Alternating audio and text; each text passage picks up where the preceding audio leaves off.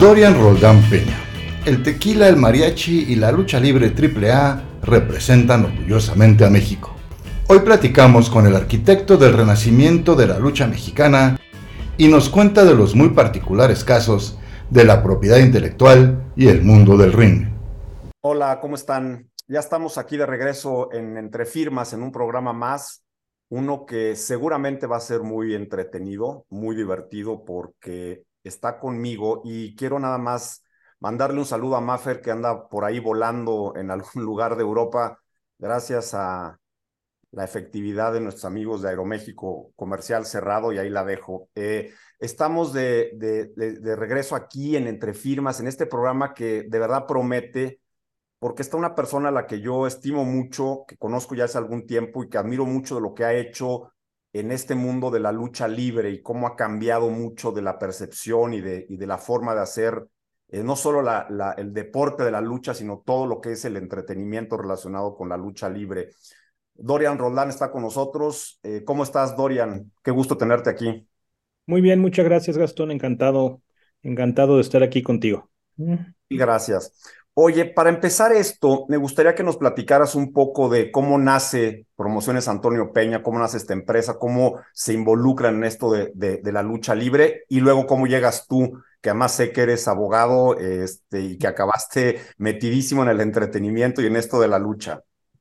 Sí, con mira, pues realmente eh, la, la, historia de mi familia dentro de la lucha libre viene desde, desde mi abuelo, ¿no? Que era muy aficionado a la lucha libre y que fue eh, haciendo que se incorporara toda la familia en esto. Eh, también por un tío abuelo que fue un luchador muy reconocido llamado El Espectro. Eh, y así es como, como se da el origen de mi familia dentro del mundo de la lucha libre. Este, mi abuela siendo también comerciante dentro de la lagunilla y estando ahí al lado de donde toda la lucha libre se originaba, en la Arena México y en la Arena Coliseo. y de ahí surge mi tío, el cual empieza eh, Antonio Peña, que empieza como luchador con el nombre de, de Spectro Junior, ¿no? Ahí muy interesante porque por lo, por lo que tengo entendido ya le pagaba cierta, cierto, cierto dinero a mi, a mi tío abuelo por el tema de, de, del uso del nombre, ¿no? Entonces desde ahí empieza el tema de la, de la propiedad intelectual en, en, en mi familia.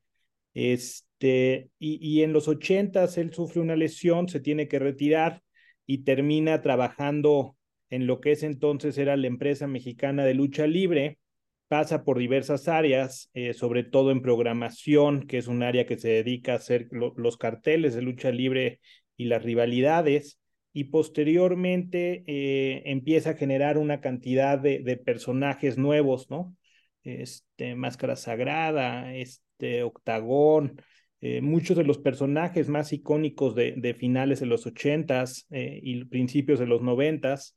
Este, y así es un poquito como la lucha libre estuvo fuera de televisión muchos años, regresa, regresa eh, un poquito renovado con las historias que, que se le iban ocurriendo a, a, un departamento encabezado por mi tío.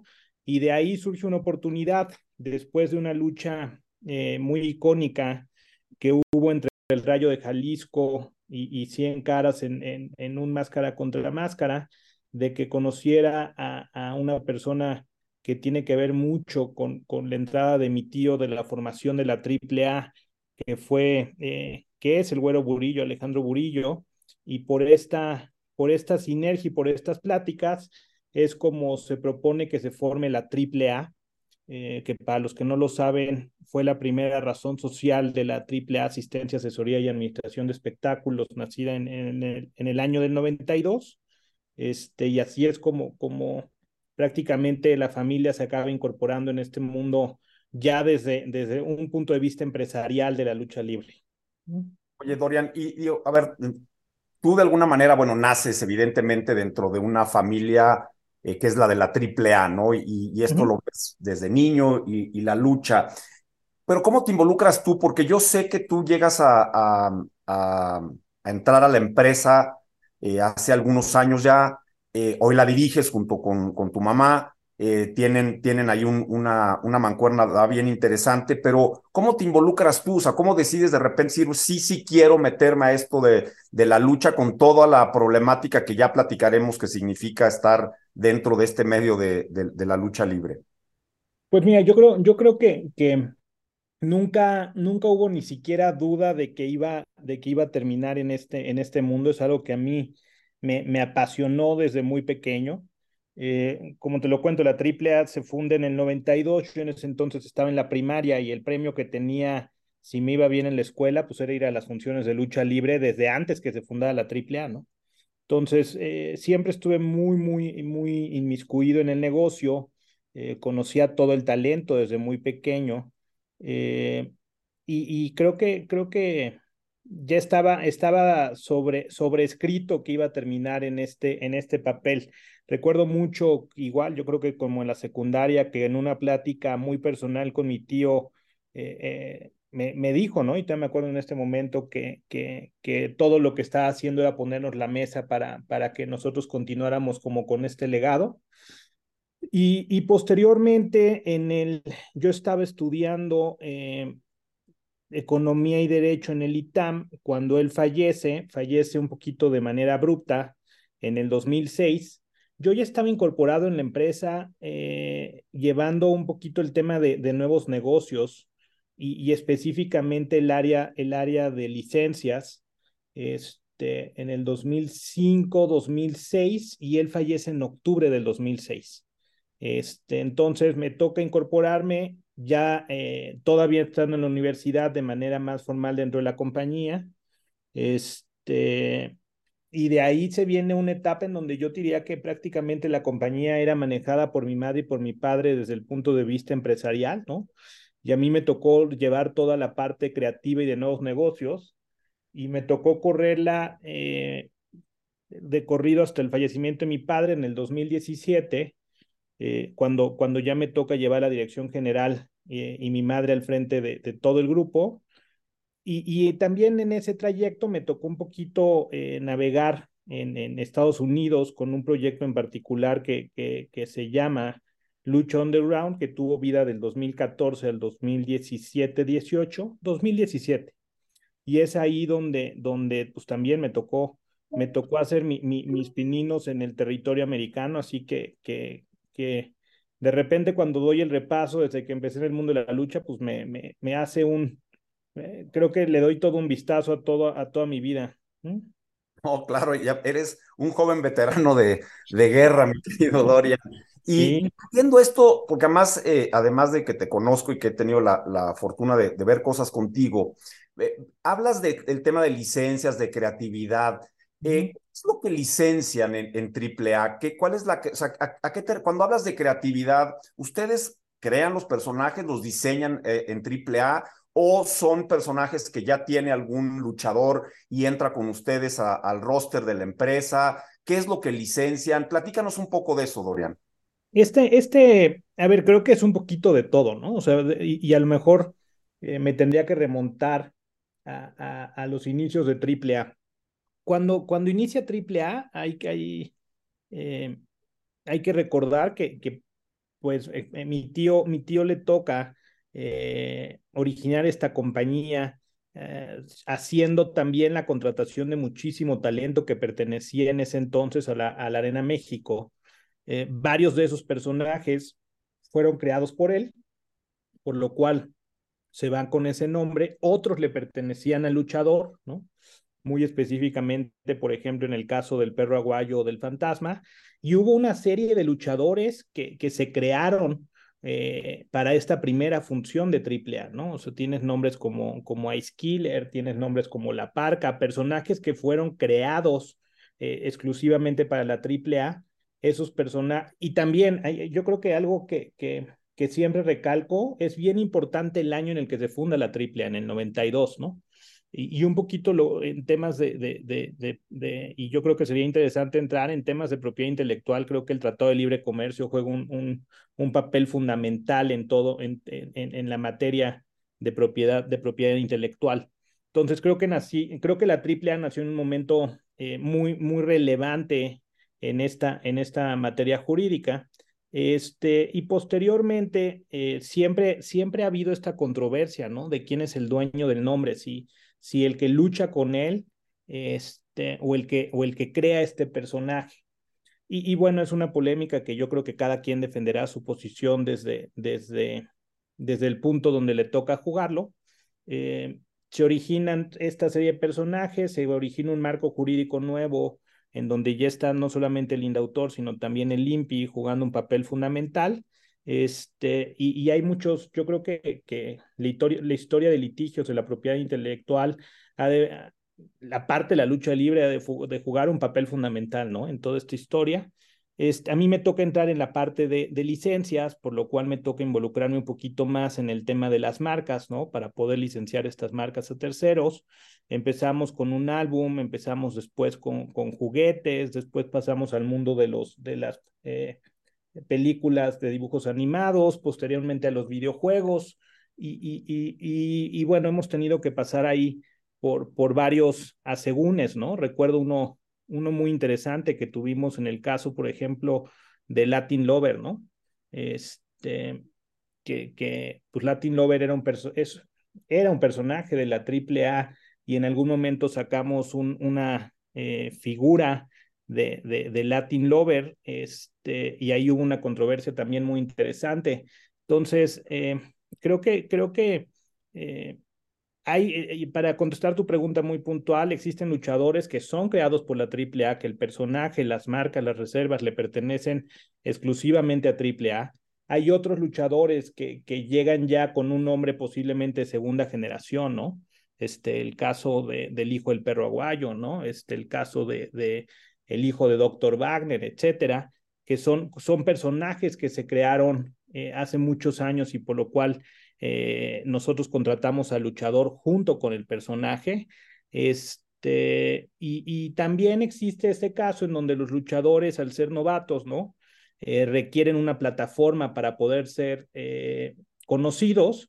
Y ahí lo que hacemos regularmente es o variar el nombre o pedir que nos cedan el nombre para poder hacer esta explotación del, del personaje, ¿no? En las distintas plataformas.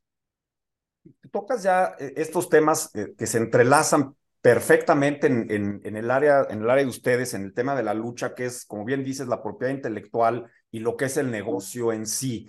Eh, y esta problemática que comentas entre el personaje que es creado por ustedes, que no hay duda que, lo tienen y que ustedes ya, y ahorita quiero que me platiques un poco cómo es que se lo dan, se lo licencian o qué haces con este personaje para que evidentemente tenga vida y, suba al ring, digamos, y tenga razón de ser. Pero luego están estos dos donde a lo mejor alguno de los personajes no es de ustedes, pero mañana igual se lo ceden o hay un, un tema de, de, licencia quizá también de, de, ellos hacia ustedes, o aquellos que no son de ustedes y ahorita nos platicarás cómo es que se hace la relación de negocio, pero veo que la propiedad intelectual en, en, la empresa para la AAA, pues es esencial, es decir, es el corazón de lo que tienen ustedes, lo que proteges, lo que cuidas, y te vas al tema tanto, como bien dices, de marcas, como la parte de reservas de derechos en, en materia de derecho de autor, inclusive, ¿no? La protección de, de las máscaras, ¿no? Como un arte aplicado, dibujos, es decir, hay toda una gama de cuestiones que se protege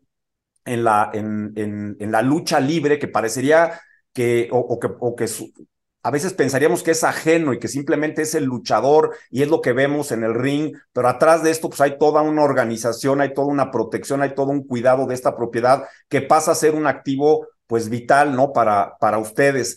En, ese sentido, la propiedad que ustedes crean, o sea, lo que es eh, directamente diseñado, creado por ustedes, ustedes contratas a un, luchador, le licencias a este personaje para que suba, eh, ¿Has tenido temas de que de repente ya el luchador diga, bueno, pues es que sí, yo, sí es tuyo, pero pues al que, el que lo usa soy yo y, ya se quieran llevar al personaje? Sí, yo, a ver, yo creo, yo creo que, que eh, muy interesante porque al final del camino eh, hemos, hemos sufrido todas, la, todas las, las distintas problemáticas que te genera este tema de, de, las reservas y de las marcas, ¿no? Este, Sí, o sea, la respuesta es siempre, siempre existe esta, esta sinergia entre la persona que, que utiliza el luchador, ¿no? O sea, que, que y, y, y, los dueños del nombre de la marca. Eh, y yo creo que esta, esta es, es una discusión muy válida. Creo, creo que también eh, como, como empresa tenemos que ser muy claros con el talento, que, que el nombre no es de ellos, ¿no? Creo que eso es bien relevante. Eh, tratando de ponerme un poquito desde, desde su lugar pues es bien difícil de entender, ¿no? O sea, cómo soy yo el que le doy la vida, este, y cómo no es mi personaje, pero pues bueno, este, siempre, siempre doy un ejemplo que a lo mejor no es el, no es el, el, el mejor para ellos, pero les digo, puta, pues eh, Batman es Batman, ¿no? Este, y, y, siempre ves que hay un, un, un, actor atrás de un Batman que te representa este personaje y no por eso George Clooney o, o, o cualquiera de los actores que haya estado abajo de ese personaje puede decir que es de él. Este, pero bueno, creo, creo que también eh, al ser la propiedad, yo siempre digo que uno de los temas bien relevantes es que la propiedad eh, intelectual en México o este margen de la propiedad industrial es muy, muy reciente, ¿no? Entonces, esto también da cabida a muchísimos, eh, a muchísimos vacíos legales, a muchísimas diferentes interpretaciones este, creo que también el hecho de tener eh, las reservas y tener las marcas con dos institutos separados en donde estén, en donde cada uno tiene, a ver, si, si, si es cierto que cada vez van mejorando, pues son institutos, o sea, limpia al menos son institutos muy nuevos que tienen que ir lidiando con la problemática de, de, de, este estilo de problemas. Y, y creo que por eso te digo que somos afortunados, porque si me voy un poquito a la propiedad intelectual que existe en México antes del Tratado de Libre Comercio, pues creo que la mayoría está en, en problemas o con, o con temas de litigios o con temas de... de y, no digo que uno esté bien, otro esté mal, con un tema de interpretación personal que hace que, que, que determinados personajes se sientan dueños, ¿no? Cuando pues, la ley a lo mejor te dice que no, pero esto te lleva a juicios que pueden ser eternos, ¿no? Hoy en día nosotros tenemos juicios de propiedad intelectual que pues a lo mejor ya llevan más de ocho, nueve años este, en, en, en litigio y pues ahí sigue, ¿no? Sí, no, no, es, eh, eh, entiendo lo que dices. Déjame ir un corte, porque creo que estás tocando uno de los puntos interesantes eh, en la materia en general, no solamente en lo que le pasa a ustedes, que además tienes esta mezcla para mí extraordinaria entre el personaje y la marca. Pero déjanos ir un, a un corte y regresamos para tocar este tema. Bueno, pues estamos de regreso con Dorian aquí en Entre Firmas. Denos like, síganos. Este programa, como lo decimos siempre, está hecho para, para ustedes y para difundir todas estas cuestiones de propiedad intelectual que de verdad eh, son interesantes, independientemente que sea la materia a la que nosotros nos dedicamos hay mucho y estamos escuchando ahorita a Dorian, cómo nos, nos, nos, va guiando con lo que ha sucedido en la lucha libre en México, que la mayoría de la gente, los que nos gusta la lucha, los mexicanos, porque además, si algo hay que reconocer es que eh, es deporte nacional, o sea, la lucha libre se conoce en todo el mundo eh, gracias a empresas como la AAA, cuando vemos un partido del Mundial, luego, luego aparecen las máscaras, no vemos partidos de béisbol y están ahí las máscaras de los luchadores. Eh, es, es realmente conocido y, es cierto, la problemática en, desde el registro hasta su protección es todo un tema. Sí cambió y coincido, eh, Dorian, con lo que comentas a, raíz del Tratado de Libre Comercio, porque hubo muchas modificaciones que hubieron que hacer tanto a la ley de derechos de autor como a la entonces ley de propiedad industrial para adecuarse a la realidad que estaba sucediendo a nivel internacional y sobre todo en, en esta relación comercial México, Estados Unidos, Canadá. Y ahí empiezan estas problemáticas que, que tú señalas, ¿no? O sea, por un lado está el, el qué debo proteger y cómo, porque entendíamos al luchador pues como un deportista, como una figura, como un atleta que se sube a un ring, que sube a luchar, pero no vemos o no veíamos atrás la importancia de tener una marca de tener eh, el diseño de, la máscara, de tener ese perfil psicológico, físico del personaje. ¿En qué momento lo ves tú, Dorian? ¿En qué momento dices, no, no, a ver, espérenme, una cosa es el deporte y otra cosa es la protección de este personaje? Yo, yo creo que hay, hay varias etapas y, y cada una con una madurez totalmente distinta, ¿no? O sea, creo que, que, que si me remonto a los orígenes, eh, el cine de luchadores vino a darle una importancia muy relevante a ciertos personajes. En este caso, eh, Blue Demon, el santo, ¿no? Este, que, que, fue llevar a los luchadores de carne y hueso a esta parte de, de, ser eh, ahora protagonistas de películas. Creo que, que ahí se empieza a hacer una, una relevancia de, de, los personajes dentro del universo de la lucha libre. Después, si no estoy mal, se, se crea ya un personaje exclusivo para el cine. Eh, luego ya sucede la, etapa al revés, se crea un personaje interpretado por un actor que después se le da vida en, el, en, el, en, en los rings, como lo fue el huracán Ramírez, ¿no?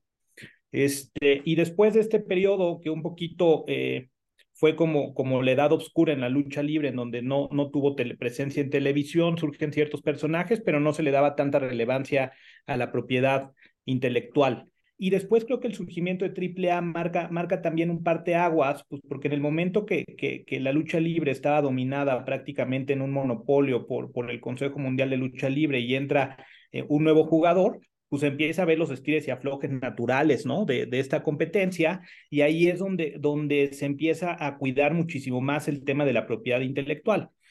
Y después, eh, cuando, cuando a nosotros nos sucede lo mismo que le pasa al Consejo, que se crea una nueva empresa que en ese entonces se llamaba eh, Promasteca, ¿no?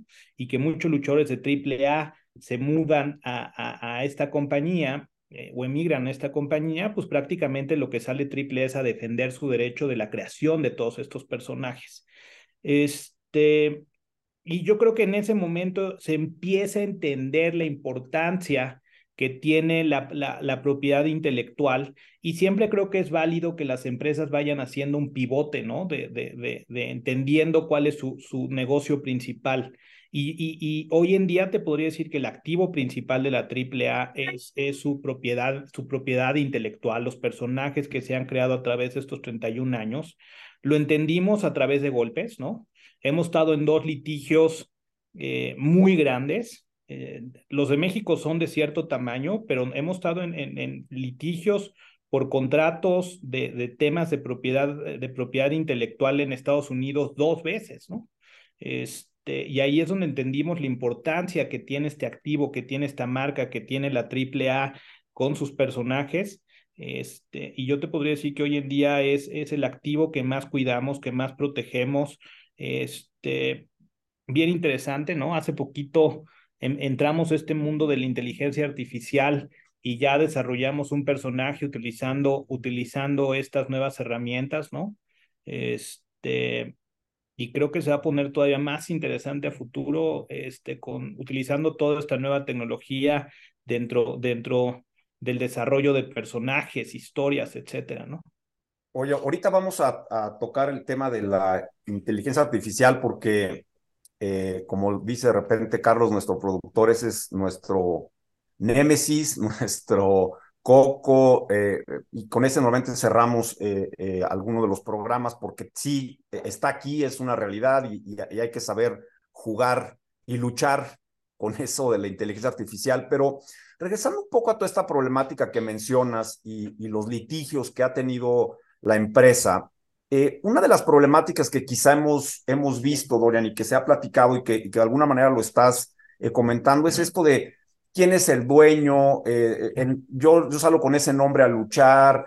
Hay un, tema jurídico en, en, materia de, la ley federal de autor, en, materia de reservas de derechos, que son los nombres artísticos con los personajes, y que ha habido efectivamente esa pugna y esa diferencia, y por un lado te dicen, bueno, usted es dueño del personaje, pero el señor es dueño del nombre artístico.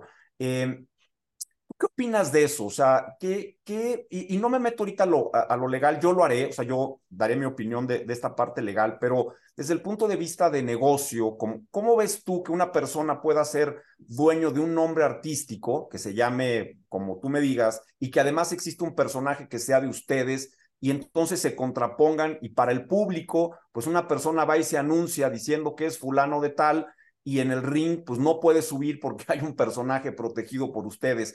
¿Qué tanto les ha afectado eso a ustedes? ¿Cómo lo ves, Dorian? Mira, hace, hace poquito estaba en una, en una conferencia en Estados Unidos, le estaba dando eh, un, un, personaje muy reconocido de la economía americana que se llama Larry Summers, y, y, le tocó definir a varios países con cuál era la problemática que le veía, ¿no? Y cuando le preguntaron por, por México, su, su contestación fue rule of law, ¿no? Este, pues la realidad es que, no solamente es un tema de, yo creo que es un tema de la idiosincrasia en general, ¿no? Este, como que el mercado secundario en México no es visto como, un mercado secundario, o sea, como que, que, tiene una importancia muchísimo más, más, eh, más eh, relevante que, que, que y, eso pasa creo que en todas las economías emergentes. Pero eso al final del camino lo que hace es que va dañando y va mermando, ¿no? El valor de las empresas y de los activos de las empresas que también generan eh, desarrollo de la economía en este país. es difícil de entender, ¿no? O sea, tú llegas con una persona que no sea abogada a decirle que tú tienes la reserva de personaje, caracterización humana, pero de repente el otro te dice que tiene la reserva, eh, que tiene el nombre artístico y otro te dice que tiene la marca en clase, y pues tú lo único que ves es un papel, ¿no? Que dice indautor o dice INPI, dice clase la que quieras o dice nombre artístico y, y, la realidad es que creo que falta un mayor entendimiento de, de, de de todo este estilo de figuras para, o al menos, ¿no? Este, una, una misma eh, interpretación para poder, para poder hacer negocios de la mejor manera posible. Este, creo que es, es nosotros cada vez que vemos que, que en, en específico el indautor le otorgó el nombre artístico a un tercero, yo diría que es uno de los corajes más grandes que podemos tener por la problemática. Eh, déjalo, te vas a ir a un litigio y vas a pelearlo y vas a intentar ganarlo, pero te está bloqueando el hecho de poder explotar de manera correcta uno de tus activos, pues al menos por muy rápido que te gusta, dos, tres años, ¿no? Este, y, y se me hace muy injusto para las empresas. Eh, que, que, tenemos una carga fiscal muy relevante, que estamos generando empleo, que estamos generando una economía que, que por una mala, que, que, y a lo mejor también creo que este tema de poder hacer los registros de buena fe, híjole, es otro tema bien importante, ¿no?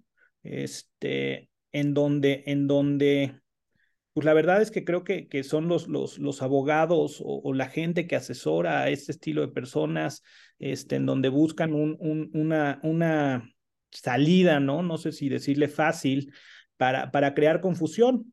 Y esta confusión existe en el mercado. Nosotros hemos tenido este problema de, de, de, de qué, de qué del personaje caracterización humana contra nombre artístico, ¿no? Para, para, para hacerlo un poquito más explícito, pues el nombre artístico te da el derecho a utilizar el nombre, la reserva de personaje caracterización humana te da el derecho a utilizar las características físicas y psicológicas del personaje, pero pues eso explícaselo a un promotor. Oh, ¿no? Fíjate que, que, es un tema, ¿eh? Y, y voy a, a lo, lo, porque lo tengo que decir, ya invitamos al programa al director de reservas y, a, y al director de registro, y a la gente del Indautor, porque yo tengo esa duda que tienes tú desde hace muchos años, y no nada más de la parte jurídica estricta, sino del tema real que sucede en el mercado, porque hay que entender que la propiedad intelectual, su función es proteger al consumidor al final del día, ¿de qué? De que, se, de que no sea engañado, del origen de una marca, de que el personaje efectivamente está protegido y es de alguien. Y yo siempre he dicho que el nombre artístico, en mi opinión, está encaminado para proteger artistas, eh, grupos musicales, pero no es que el luchador no sea un artista y, que no sea el arte del pancracio y que no lo podamos encajonar en, eh, o nada más encajonar en, el tema deportivo y que digan, ah, es que también soy, hago arte, está bien, pero la, la, figura del nombre artístico no es para proteger a deportistas.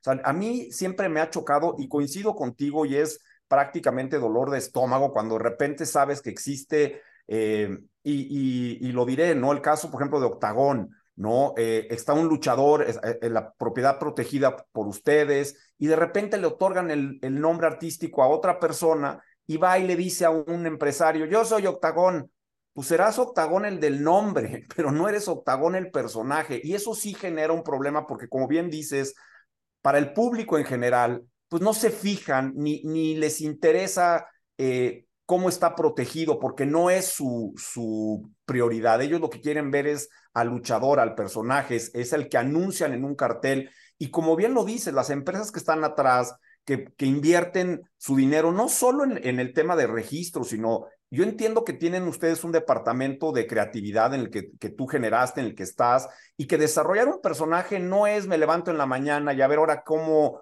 cómo invento una máscara nueva y a ver cómo le pongo, sino que tiene toda una razón de ser y también lo señalas, el personaje tiene un perfil psicológico, un perfil físico que cuesta trabajo generar, o sea, que no es de, de a tontas y locas, ah, pues este es un luchador y ya no, o sea, los luchadores ah, y, cada vez más eh, se, empiezan a volver eh, más personajes reales, porque como bien lo dijiste, ya salieron al cine, ¿no? De repente están en, en otros eventos, ya no solo es la lucha la que rige al, al personaje, sino que tienen un mundo mucho más amplio. Y esto está sucediendo y coincido, o sea, no, no, no se entiende cómo es que dos figuras que para mí son diferentes, ahora resulta que pueden bloquear. Y esto genera una problemática seria para, para una empresa que, como señalas, está invirtiendo.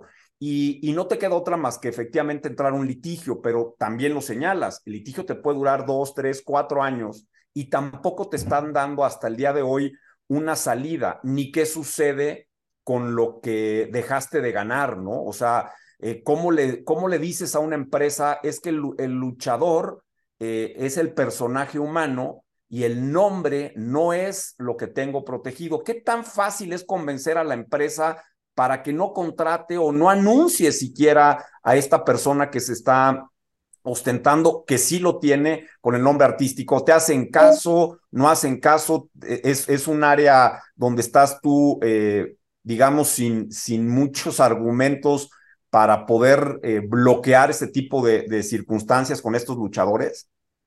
Mira, depende, depende mucho, yo creo que, que del promotor, depende mucho, depende mucho de la formalidad o, o, o, de con quién estás hablando. Claramente que para una empresa bien establecida es un, es un, es un, de inmediato va, de inmediato va a parar el uso y de inmediato va a tratar de llegar a un arreglo. Pero para un promotor es mucho más difícil, ¿no? A lo mejor es un promotor que solamente está haciendo su primera función o que es una persona que ni siquiera está pagando su ICEP o es un, o es un evento clandestino, ¿no? Este, que sucede mucho en la industria de la lucha libre y esos son muchísimo más difíciles de, de, de poder parar. Y el otro tema es el, el gasto que esto conlleva, ¿no? O sea, porque si, si quieres parar al luchador, tienes que mandar, o si quieres, desde las fes de hechos que tienes que hacer para ir haciendo todo, todo esto, eh, es, un, es, un, es, una, es un gasto legal muy, muy importante que de repente tienes que valorar si vale la pena o no. Y si quieres ser muy agresivo, pues también tienes que estar listo con la, con la cartera para poder este, efectuar eh, este, esta, este ataque frontal, ¿no? Yo creo que, que muchos lo han intentado, creo que, que es difícil, ¿no? Por eso te digo que esto viene desde el mercado secundario, este, pues es un poquito la idiosincrasia que tenemos. O luego tienes el caso, ¿no? De ciertos personajes que salen de la compañía y, y, y, y creen que por ponerle, por poner el, cambiar un par de letras al nombre, ¿no? este, ya su personaje es otro, ¿no? Este, eso también es bien, bien importante y tenemos muchísimos casos eh, que, que así lo demuestran. Este, y eso también es otro tema, ¿no? En particular, que, muy seguramente colegas tuyos le han de decir a, la persona, ¿no? O a su cliente, ah, no, pues tú registra con este pequeño cambio y, y así lo registramos. Y como ya se da de buena fe este registro, ¿no? este, pues ya empiezan a entorpecer otra vez, ¿no? Eh, la manera en como, como ahora desarrollamos hoy en día, hoy en día el negocio. Entonces, pues creo que, mira, yo creo que uno de los casos más interesantes que nos sucedió y que la verdad es de los pocos que hemos arreglado de muy buena manera fue el caso de Latin Lover, ¿no? Este, este tema era, era bien, bien trascendente. ¿Quién es el dueño? ¿Quién es el dueño, no? O sea, ¿qué, qué, a qué derechos tiene la AAA y a qué derechos tiene Víctor Reséndez como, como la figura que interpreta a este personaje? Y hoy en día, y a ver, y, y, hablando un poquito de ejemplos globales, lo mismo le sucedió a la WWE. Este, pues muchas veces utilizaban el nombre real del luchador, se daban cuenta después que saliendo de su compañía lo podían utilizar, ¿no? Este, y, hasta que decidieron tomar la, la, la, la eh, decisión de que toda la propiedad intelectual que fueran creando iba a ser nueva, ¿no? Yo creo que aquí tienes uno de los casos bien importantes, pues Rey Misterio, ¿no? Rey Misterio empieza en triple A, ¿no? Este, era nombre, era nombre que había adquirido a través de su tío, pero hoy, hoy en día el dueño del nombre Rey Misterio es el que ves en, en WWE, ¿no? Este, entonces, pues no somos, no, a ver, sí creo que estamos en una situación en donde el marco jurídico no nos protege lo suficiente, este, pero bueno, creo que, que ha pasado por todas las empresas de lucha libre, creo que ha pasado por, por, todos, los, por todos los países, entonces, eh, o sea, yo sí creo que, que poco a poco eh, se ha ido mejorando, pero todavía queda muchísimo trabajo por hacer. No, tiene razón. Y ahorita, si quieres, regresamos a este de Latin Lover porque es interesante, porque aquí hay una mezcla, ¿no? Entre los luchadores enmascarados y los que no llevan máscara, ¿no? Donde el personaje, eh, estas características físicas pudieran ser las propias características de la persona contra la máscara, donde pues no sabemos, porque además es parte de lo bonito y del misterio de la lucha libre, quién está atrás de esta máscara. Pero déjanos ir a un, a un corte y regresamos. Pues estamos de regreso con mi querido Dorian, platicando de cuestiones que de verdad traen un trasfondo jurídico bien interesante, porque es cierto, ¿no? Acaban haciendo que la empresa tenga que registrar más de lo que debería, ¿no? Hoy que generas un personaje, pues ya tienes que preocuparte por la marca, por el, el personaje humano de caracterización, y además por el nombre artístico. Entonces, antes que quizá la protección debería de ser suficiente con el personaje, pues ya aumentas a la marca, aumentas al nombre artístico para evitar, más que por una protección real y directa, para evitar que mañana te pasen estas cosas y tengas la bronca de estar o en juicios o dando explicaciones a los empresarios serios y no a ese mercado, como dices tú, que está allá abajo Em, que, no va, que no va a hacer caso porque lo que están buscando pues, es ganarse una lana y poner al luchador que sea y, no se preocupan porque no son empresas, digamos, que están dentro de esta formalidad. ¿Qué tan diferente tú que estás eh, a, nivel mundial y que, la, y triple está a nivel mundial, qué tan diferente ves el tema en México y en Estados Unidos de protección? Hablabas que a todos les pasa porque no es un tema eh, privativo desafortunadamente de la triple A o de México, pero ¿Qué tan complicado ha sido, por ejemplo, negociar en Estados Unidos con personajes? ¿Qué tan complicado ha sido recuperar, si es que te ha sucedido, propiedad intelectual contra lo que te has vivido aquí, el caso Latin Lover y algunos otros? Pues mira, yo, yo creo que, que eh, un poquito creo que la, la, celeridad que tiene el sistema, el sistema americano ayuda, ¿no?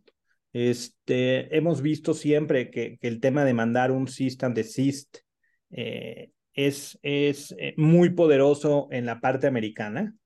Este, en algún momento tuvimos un tema con, con un par de luchadores que, que, empezaron a contratarse por su propia cuenta y te podría decir que, que ese es uno de los pocos casos en donde no hemos visto un gran resultado.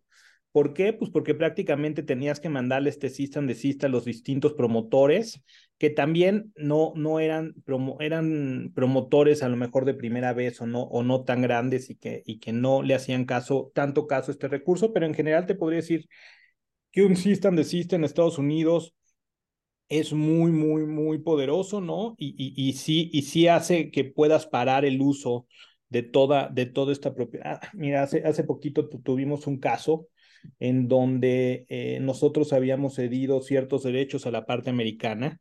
Eh, esta parte americana, eh, más bien un tercero muy, muy relevante, muy grandote, una de las empresas más, más grandes de entretenimiento en Estados Unidos, nos había pedido que, que pudiéramos era un, prácticamente era un contrato de obra por encargo en donde nos había pedido que ciertos personajes los pudiéramos caracterizar de lucha libre, este, pero pues eran sus personajes, era su propiedad intelectual.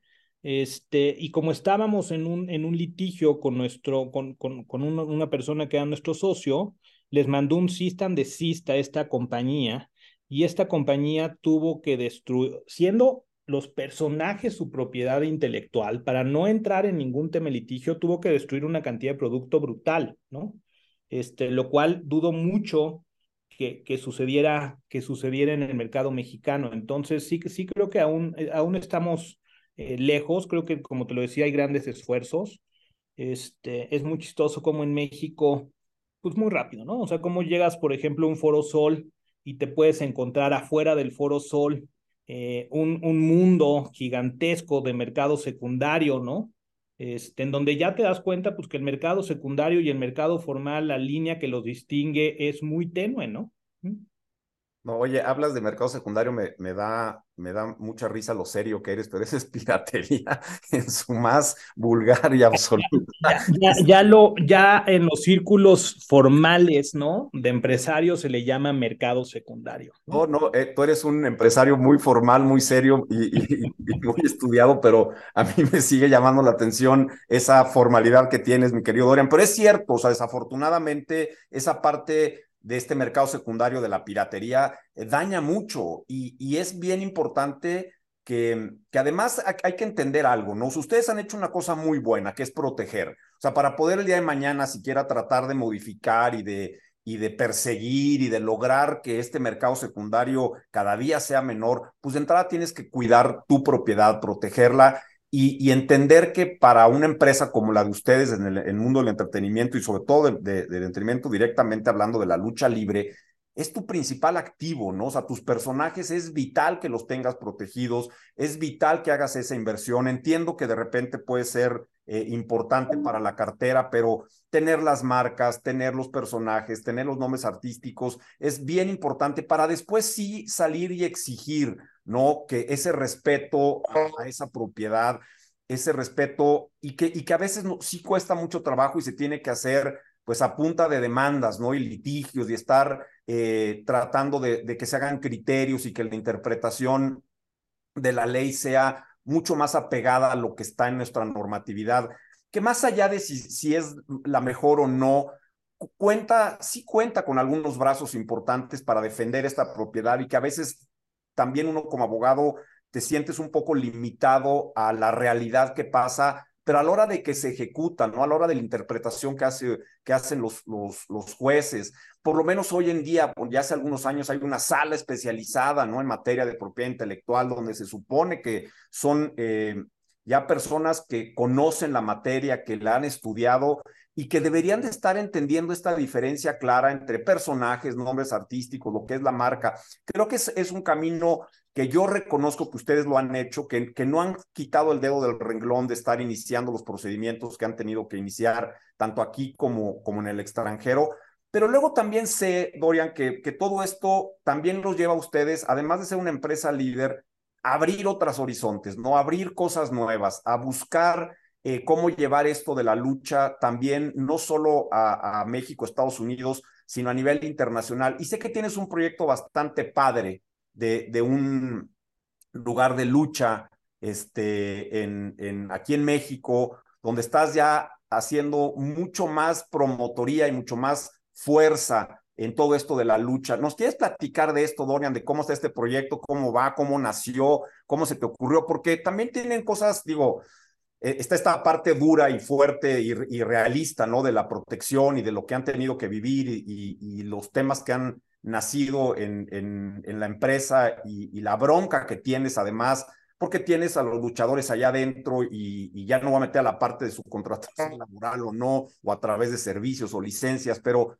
también es una empresa que está creciendo, que está haciendo un impulso fuertísimo por la lucha eh, mexicana y porque esta lucha cada día sea mucho más internacional. Cuéntanos, Dorian, ¿qué estamos haciendo? ¿Qué estás haciendo? ¿Qué, qué traes entre manos? ¿O qué, ya, ¿O qué ya bajaste a la cancha? Sí, a ver, la realidad es que, que una, una de las labores que tengo al frente, al frente AAA es encontrar nuevas formas de ingreso, encontrar nuevas verticales de negocio. Y, y, y, una, una que se nos ocurrió en pandemia, pandemia fue una, fueron épocas muy complejas para el tema de la, de, la, de los eventos en vivo en general y, y, la lucha libre no fue excepción. Pero durante ese tiempo nos dimos a la tarea de, creemos que la lucha libre representa México, ¿no? O sea, junto con el mariachi, el tequila, la lucha libre es, es muy relevante. y nos dimos a la tarea con, con, con, con, varios grupos, ¿no? Inversionistas, de poder lanzar un nuevo concepto. Yo lo que diría es como, como un estilo obra Broadway, ¿no? O un poquito eh, eh, Soleil, un concepto que tuviera que ver con lucha libre. Y se creó todo, todo un show, un espectáculo en donde viene incorporada muchísima tecnología, es una escena show. Prácticamente yo creo que lo más cercano que hay a este, a este eh, concepto es lo que, lo que originó Sigdu Soleil con, con Joya y, colocarlo en un punto turístico como lo es Cancún, dentro de un centro comercial. Este, pero te lo puedo decir, ¿eh? O sea, ahí creamos toda la propiedad intelectual, creamos toda la música, creamos todo un nuevo universo de, de personajes, de nombres, este, para poder desarrollar esto. Creemos que es un, es un modelo de negocio que podemos escalar a, otras, a otras ciudades turísticas, pero además internacionalmente. Y pues bueno, se, se, inauguró hace apenas unos meses. Eh, te lo puedo decir también, otro monstruo, ¿no? O sea, ya cuando ya les digo que esto es como tener hijos, ¿no? Eh, primero sufres el embarazo, luego el parto y los primeros meses son, son muy complejos. Eh, allá tienes que lidar con yo soy papá los primeros meses y los que te siguen. Sí, sí, sí, sí. No, te me confíes. No, ya, tienes toda la razón. La verdad es que, que, que, es muy interesante cómo tienes que ir aprendiendo, ¿no? De, de la, o sea, como acá a lo mejor tendremos algunos temas, por ejemplo, lo que decíamos mercado secundario, pues allá el tema de la promotoría, de lidiar con los operadores turísticos, los márgenes, este, muy interesante. La verdad es que estamos aprendiendo mucho, es un proyecto muy interesante, ese es el segundo que, que traemos y traemos otros, otras, eh, otras ideas aún en el... En, en ese camino entre, entre el topus Uranus y la realidad, ¿no? Este, en trayecto. Eh, Estamos trabajando de la mano de, asesores para poder hacer, hemos intentado muchísimas veces una expansión internacional y nos hemos equivocado y ahora con, con distintos asesores estamos tratando de encontrar la mejor manera de poderlo hacer. Estamos en otra compañía que, que, que estamos prácticamente eh, viendo temas exclusivamente de propiedad, de propiedad intelectual. Entonces, creo que, creo que hay todavía mucho por hacer. Creo que, como bien te lo decía, uno de los grandes retos que tenemos en México es el hecho de que el marco jurídico haga que todas estas inversiones que se van haciendo eh, puedan, puedan tener mayor creación de valor. Y pues bueno, este, ahí es donde nos encontramos hoy en día como la AAA.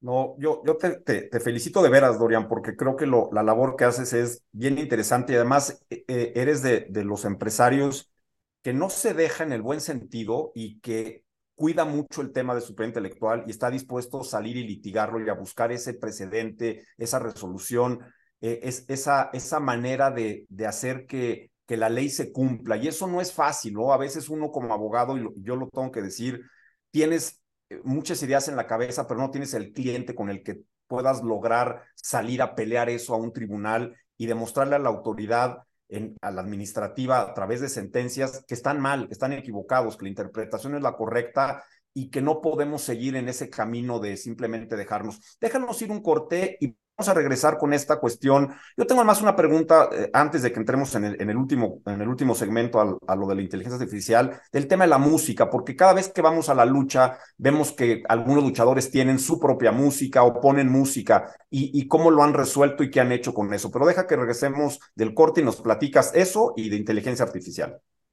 Pues de regreso en el último segmento de este gran programa eh, que la va ha sido muy, muy... Eh, muy ilustrativo y creo que se van a dar cuenta de todo lo que es la lucha libre dentro y fuera de, del propio entretenimiento, ¿no? La parte bonita que es la que nos toca ver como público, pero todo esto que hay atrás de, de, un proyecto de lucha libre. Y te preguntaba o dejaba la pregunta al aire en, en al, corte del, del, segmento anterior, la música, cuando vamos a, la lucha y cuando vamos a Triple Manía y a los eventos de ustedes, hay mucha música, eh, hay música que a lo mejor le ponen en concreto un luchador y, música en, casi en cada momento de, la lucha. Ustedes, tú, mandas a hacer la música, eh, obtienes eh, autorización o licencia para su uso. ¿Qué han hecho, Dorian, en esto? Y después nos vamos a meter al coco de los cocos, que ya lo apuntabas todo hace rato, la inteligencia artificial. Pero, ¿qué pasa con la música? A ver, la música durante mucho tiempo funcionó con canciones muy populares, ¿no? O sea, La Parca nació con un thriller, este, Doctor Wagner nació con Bad Medicine de Bon Jovi, este, y la realidad es que un poquito como todo había un área gris que, que no se entendía muy bien en todo este tema de si se tocaba en vivo, si no se tocaba en vivo, si era, ¿cómo le llaman? el sync, el famoso sync de, de, de este tema. Pero yo creo que a partir del desarrollo de las redes sociales, sobre todo de un tema como YouTube y como Facebook, en donde ya puedes monetizar este contenido, ¿no? Eh, y en donde cada vez que, que, utilizas algo no, no con derechos o alguien te, pone un strike, eh, ahí es donde, donde giramos muy fuerte al hecho de que cada luchador poderle ir desarrollando su propia música. Este, ha sido todo un reto, ha sido todo un reto el hecho incluso de que el mismo luchador, pues imagínate cómo le explicas a un luchador que viene utilizando, no sé, la canción por los últimos 20 años que va a tener que utilizar otra. Este, no es fácil, no es sencillo la conexión que ya genera con el público, pero pues bueno, creo que dentro de todo este tema de protegerla, de, ser muy respetuosos con la propiedad, eh, con la propiedad intelectual, pues la música también juega un papel. Después, por el otro lado, tienes a las distintas sociedades, ¿no? Este, que si no cumples con este tema, eh, ya están encima de ti, este, queriéndote cobrar este, N cantidad de cosas. Muy chistoso, esto lo pensamos muchísimo en Luchatitlán, ¿no? En Luchatitlán prácticamente se creó toda la música original para el show para evitarnos este tema, ¿no? Pero aún así nos llegaron todas las sociedades a pedirnos todos los contratos, ¿no? Este, porque, pues, pues eh, claramente, pues ellos están buscando monetizar y eso es lo que nosotros queremos, tener un, tener un concepto que sea 100% eh, que lo podamos exportar, ¿no? Y, por eso nos dimos a la tarea también de crear toda esta nueva, de, crear toda esta nueva música, los nuevos himnos, ¿no? Este, y eso llevamos haciéndolo ya bastante tiempo. No, genial. Yo creo que, yo creo que al final del día es eso, ¿no? O sea, entender que, que hay un derecho, que hay un derecho por el uso de de y que si al final del día tú puedes generarte también la música, pues adelante, ¿no? Y si no, pues pagar efectivamente las regalías. Creo que la música en la lucha ha, cambiado, eh, es, es importante y es parte de este espectáculo, como lo dices. Y yo quiero invitar a la gente que ande por Cancún o que no, pero que vaya, de verdad que, que, que busquen cuándo es Luchatitlán, porque, porque vale mucho la pena. Y, y para cerrar, Dorian, porque no podemos evitarlo ya como una constante en este programa, es, ¿qué piensas de la inteligencia artificial? ¿Qué tanto es algo que a ustedes les pueda llegar a generar algún tema de competencia, si tú lo quieres ver así, o qué tanto para ustedes como empresa eh, de, lucha libre, como AAA, es algo que incluso los puede beneficiar para, como decías hace rato, la creación de los personajes, porque tú crees que algún día algún personaje eh, llegue casi a ser o, o, haya luchas de hologramas y que la gente vaya a ver hologramas luchando o la lucha libre no va a entrar en esos merequetengues y vamos a ver lucha siempre de dos personas eh, físicas reales en, en un ring. yo creo, yo creo que, eh, a ver, yo, yo no estaba tan familiarizado, eh, claramente escuchaba de ChatGPT y todas estas herramientas en noviembre, ¿no? Este, y no estaba tan familiarizado hasta más o menos como por el mes de abril, que me tocó empezarlas a utilizar. Y algo, algo que he entendido muy bien es eh, yo, creo que, yo creo que sí va a ser un, un game changer en, en, la industria. Creo que, que un poquito, eh, como toda tecnología, al inicio creemos que va a correr más rápido de lo que realmente corre, después va a madurar y en el momento que madure ahí sí va a tener una, va a tener una curva gigantesca que no nos vamos a dar cuenta de la velocidad a la que está avanzando. Creo que necesitamos involucrarnos en, porque va a ser algo que va a cambiar la forma en cómo hagamos prácticamente la mayoría de las actividades. Pero algo que también es bien importante y que hemos nosotros aprendido es que necesitas, la, inteligencia artificial funciona a través de parámetros o de estos famosos prompts que necesitas darle para que, el resulta, para que te dé el resultado que estás buscando y te tienes que volver muy bueno con esos prompts. Entonces, eh, por ejemplo, nosotros eh, ya lo utilizamos para empezar a hacer bocetos y desarrollos de ciertos personajes ya tenemos uno 100% generado. Eh, a ver, no puedo decir 100% generado. Fue 100% generado por un humano, ¿no? Por un diseñador, metes ese diseño en la, en, la, en la inteligencia artificial, te da 25 opciones distintas y después tú ya le das el toque final para poderlo llevar a la realidad. Por lo cual, pues sí necesito una alimentación eh, desde el inicio. O sea, si tú no tienes quien mete ese prompt con cierta calidad, no, no, pues el resultado que te sale, te sale un resultado. Es como, pues, ¿qué quieres? Meterle un niño de kinder o meterle a alguien universitario que te pueda dar un resultado totalmente distinto o alguien de posgrado. Nosotros ya lo empezamos, como te lo digo, a, utilizar en el desarrollo de personajes. Eh, de hecho, yo creo que mi equipo se va a enojar porque han querido decirlo muy públicamente y yo he sido muy, muy reacio a, que, a que soltemos esta información públicamente. Y la otra es, eh, yo creo que el siguiente paso es que lo vamos a empezar a explorar para las historias. Ya hicimos algunos pequeños ejercicios y es espectacular. es espectacular lo que te puede ir soltando. Es, este, al menos en nuestra industria creo que nos puede beneficiar, creo que la puede hacer más atractiva, este, creo que nos puede ayudar con ciertos, con ciertos datos que hoy en día no estamos valorando dentro de la ecuación. Te voy a dar un ejemplo, pues a lo mejor nosotros no estamos tan conectados con, con los silenials, ¿no? Entonces es qué tipo de personaje necesitamos crear para que el silenial se pueda conectar más, qué tipo de influencer, etcétera, que, que este estilo de, de, de, de, de tecnologías te lo da. Este, creo que va a ser un gran reto desde el punto de vista jurídico. Hoy tienes una huelga gigantesca sucediendo en Estados Unidos por varios temas, uno de ellos la inteligencia artificial y los guiones, ¿no? Pero creo que cada revolución que ha tenido cada una de las industrias, llámese desde Napster hasta lo que hoy en día es Spotify, llámese desde, desde, no me acuerdo cómo se llamaba esta página en donde siempre descargabas tus películas ilegales, ¿no? Este, hasta lo que hoy en día se llama Netflix, creo que un poquito le va a pasar a todo, ¿no?